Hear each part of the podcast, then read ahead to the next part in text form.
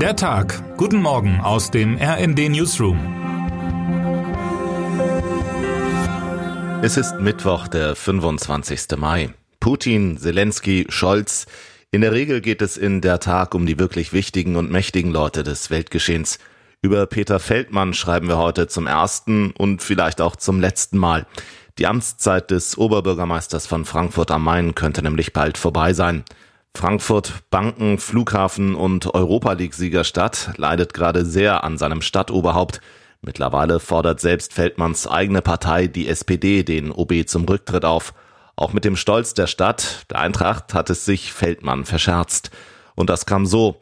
Erst entriss Feldmann im Rathaus Römer der Mannschaft den Pokal und präsentierte ihn, als hätte er selbst das Siegtor geschossen. Dann nannte er mehrere Spieler öffentlich beim falschen Namen. Und schließlich tauchte noch ein Video auf, in dem sich der Oberbürgermeister sexistisch über Flugbegleiterinnen äußerte. Feldmann ist nicht nur auf dem Weg zum peinlichsten Bürgermeister Deutschlands, auch die Staatsanwaltschaft ermittelt gegen ihn. Dabei geht es um Korruption und einen sehr großen Dienstwagen, den Feldmann seiner damaligen Partnerin beschafft haben soll.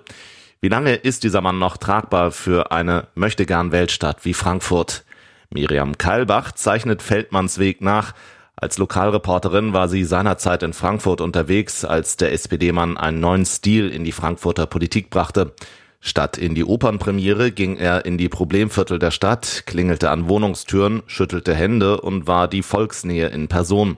In Frankfurt legendär ist sein Wahlkampfzitat, demnach er wisse, wie es in den Fluren der Wohnhäuser riecht.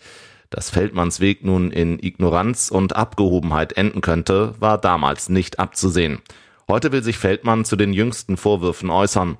Auch manch enger Wegbegleiter wünscht sich mittlerweile, dass er sich und die Stadt erlöst, um dem Leiden am Main ein Ende zu setzen.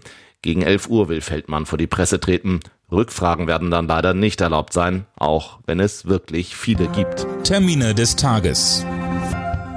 9.30 Uhr. Das Bundesverfassungsgericht entscheidet, ob die Zahl der Kinder beim Beitrag zu Pflege, Kranken- und Rentenversicherung eine Rolle spielt. 21 Uhr. Im Finale der Europa Conference League treffen AS Rom und Feyenoord Rotterdam aufeinander.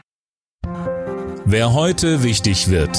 Heute beginnt der Katholikentag in Stuttgart. Eröffnet wird das mehrtägige Fest von Bundespräsident Frank-Walter Steinmeier und Bischof Gebhard Fürst. Und damit wünschen wir Ihnen einen guten Start in den Tag.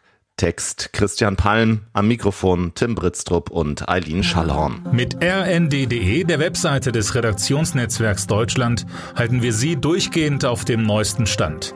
Alle Artikel aus diesem Newsletter finden Sie immer auf rnd.de slash der Tag.